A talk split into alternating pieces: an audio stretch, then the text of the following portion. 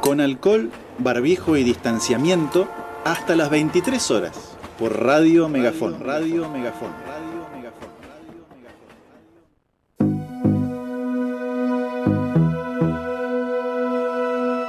Seguimos en el aire en Tren al Sur, 21, 16 horas de la noche, noche fresca, la ventana abierta del estudio para que esté todo ventilado.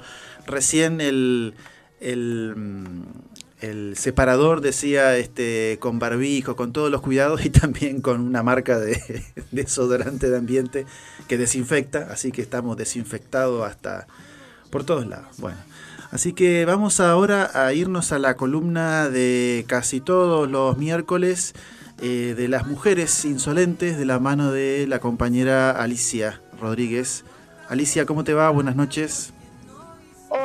Buenas noches compañeros. Un gusto nuevamente de estar con ustedes y un saludo a la audiencia, mi querida audiencia. Muy bien, muy bien. ¿Cómo estás ahí en tu casa? ¿Cómo la estás pasando? Bien, bien, cuidándonos mucho, tomando todos los, eh, los eh, protocolos eh, necesarios y bueno, y tratando de que la gente se cuide, rogando, hoy ya es rogando para Sí. que la gente se cuide. Sí, sí, bastante compleja la situación.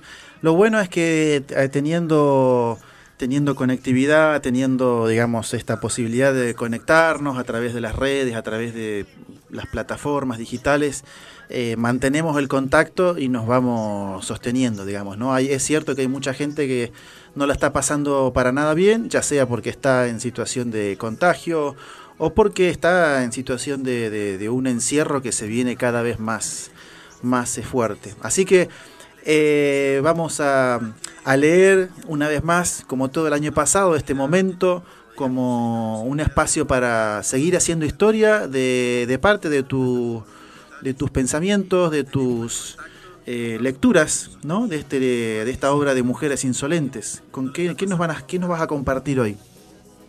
Bueno, eh, antes que nada quería eh, llevar un, un saludo a, a toda la gente, los trabajadores de salud en su Día Mundial de la Enfermería. Exactamente.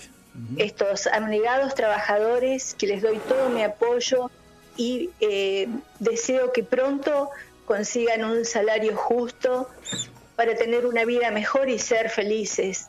No es mucho lo que se pide, sino algo justo.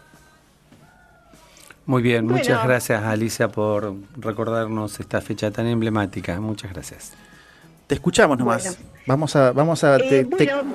te contamos que vamos a aprender un poco acá una calefacción mientras eh, te escuchamos, así que adelante nomás. Bueno, bueno, bueno. Eh, vamos a, a recordar un poquito a Alicia Moro de Justo, que, que recuerdan que, que ella impulsó mucho el, el sufragio femenino, fue una activista femenina eh, y que fue una, una médica, una exitosa médica y que, bueno, trabajó mucho eh, para lograr que se vi- visibilice eh, la mujer. Y, se destacó mucho en ir a los lugares donde había gente, eh, mujeres eh, que estaban trabajando, que estaban siendo explotadas. Vos sabés que hay, algo muy, muy curioso, muy importante. Ellos se dedicaron a hacer un tipo de estadística. Se acercaban al lugar de trabajo, hablaban con las este, trabajadoras y bueno, y ellas les contaban en la forma infrahumana que estaban viviendo, eh, que eran explotadas realmente porque eh, era mucho trabajo por muy poco dinero. Bueno, así ellas fueron incursionando y, haciendo este, un, un trabajo muy, muy desde abajo y este, para lograr esto, eh, ese grupo eh, tremendo eh, de, de mujeres que, bueno, que a través del tiempo se impusieron. Justamente cuando hablamos de derechos civiles y políticos y de la autonomía en, en- en materia de género, de- del género femenino, vemos que, bueno, eh, si bien Alicia fue una, una precursora, luego la sigue Evita, que ustedes recordarán que en 1947 este, recién se puede este, votar, se logra el voto femenino. Y ellas eh, en distintas épocas, porque vos fíjate que ella nació, Alicia Moró nació en 1885 y Evita nació en 1919. Exacto. 37 eh, años la separaban, pero no así su pensamiento.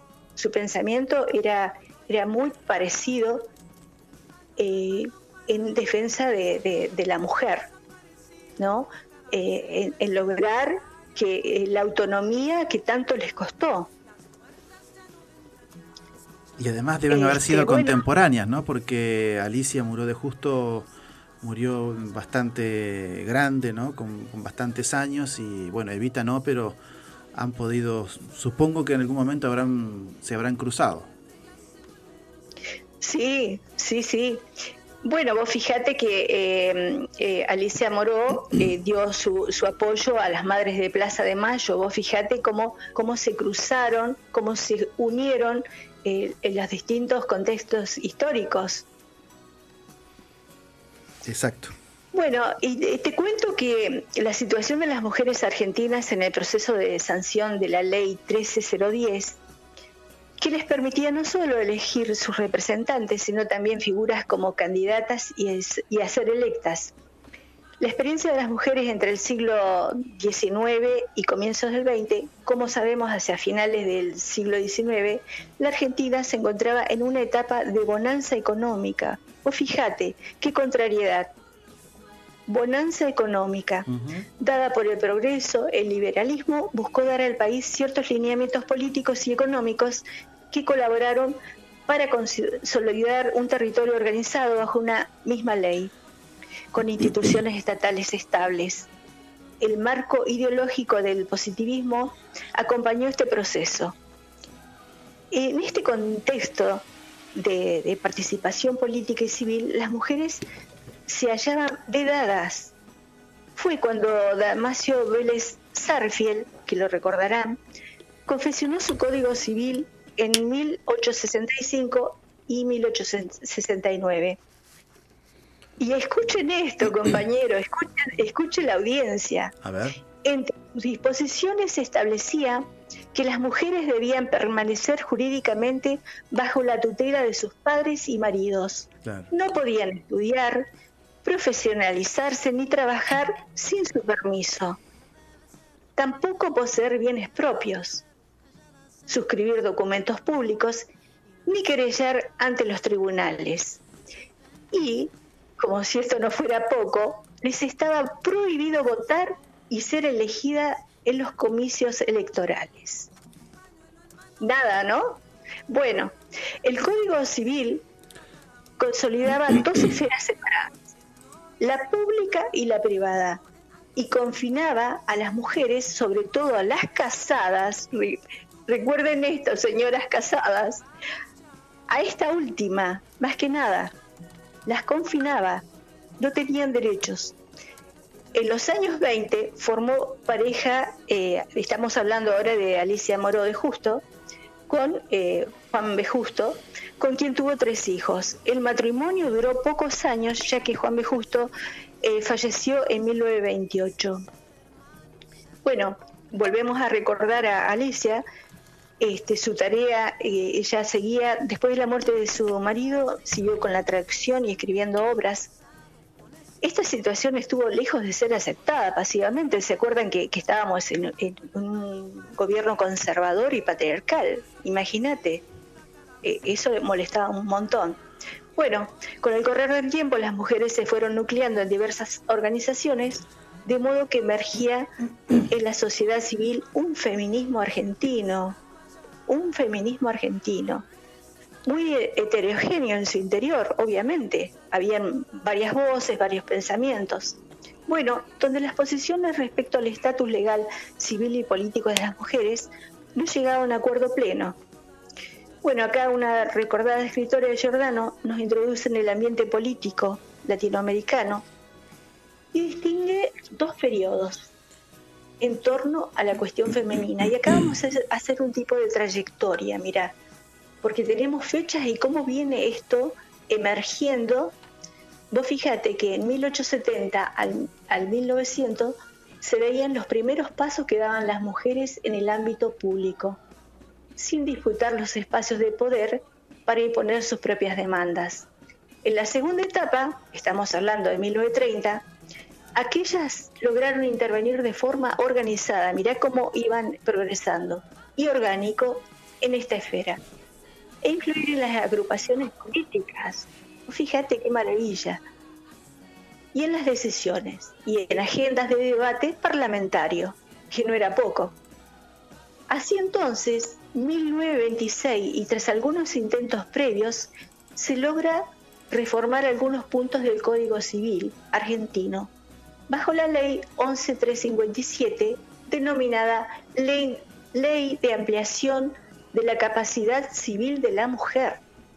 La disposición reconocía la igualdad civil entre hombres y mujeres solteras, divorciadas o viudas.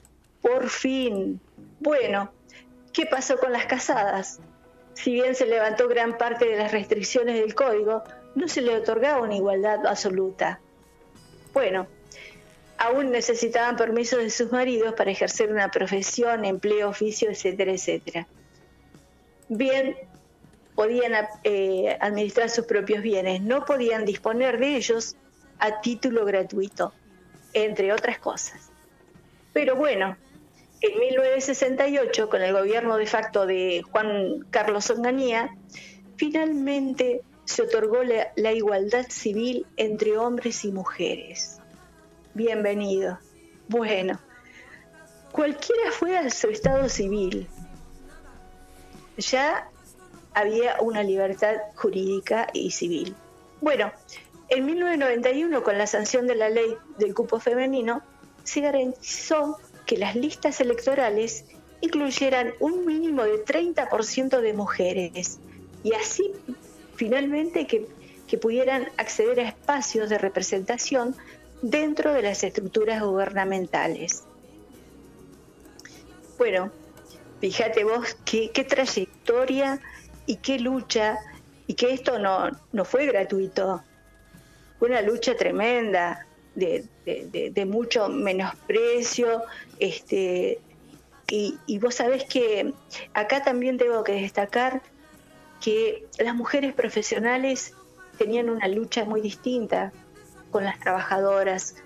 Eh, las trabajadoras y las señoras de clase baja siempre les costó muchísimo, aunque llegaron, pero siempre esa diferencia se ve y hoy la, vemos también, ¿viste?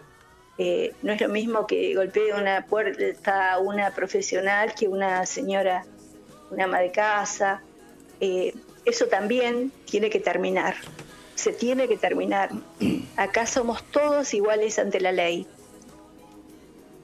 Muy bien. Bueno, chicos, ¿qué, les parece? Muy bien. Interesante, ¿no? Siempre hay muchísimas eh, aristas nuevas de, de, la historia, la historia política, la historia social la, la, cultura y la lucha también, ¿no? De esos feminismos de aquellos años, de los años 30, 40, e incluso antes, ¿no? Porque Alicia Moró de Justo es un, del siglo XIX.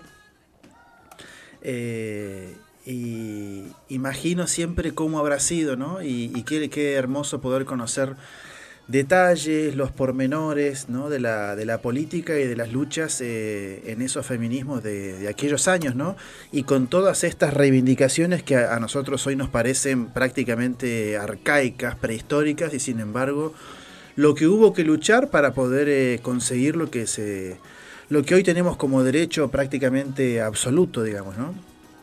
y que no estaba en ese sí. momento y que producto de estas luchas de las, de las mujeres, de, de mujeres como Evita, como Alicia Moro de Justo, eh, hoy contamos, digamos, ¿no? Y podemos este, aprovechar. Así que bueno, gracias Alicia por eh, una vez más contarnos historias de las mujeres insolentes en nuestra Argentina, en nuestra América. Nos estaremos encontrando en, eh, en, en, los próximos programas. Sí, seguramente. Muchas gracias y bueno, un placer como siempre. Y hasta la próxima. Bueno, que estés bien, cuídate mucho, abrazo grande. Saludos de todos los compañeras y compañeros de acá. Nos vamos a la música, nos vamos a Cornaíta y los pájaros.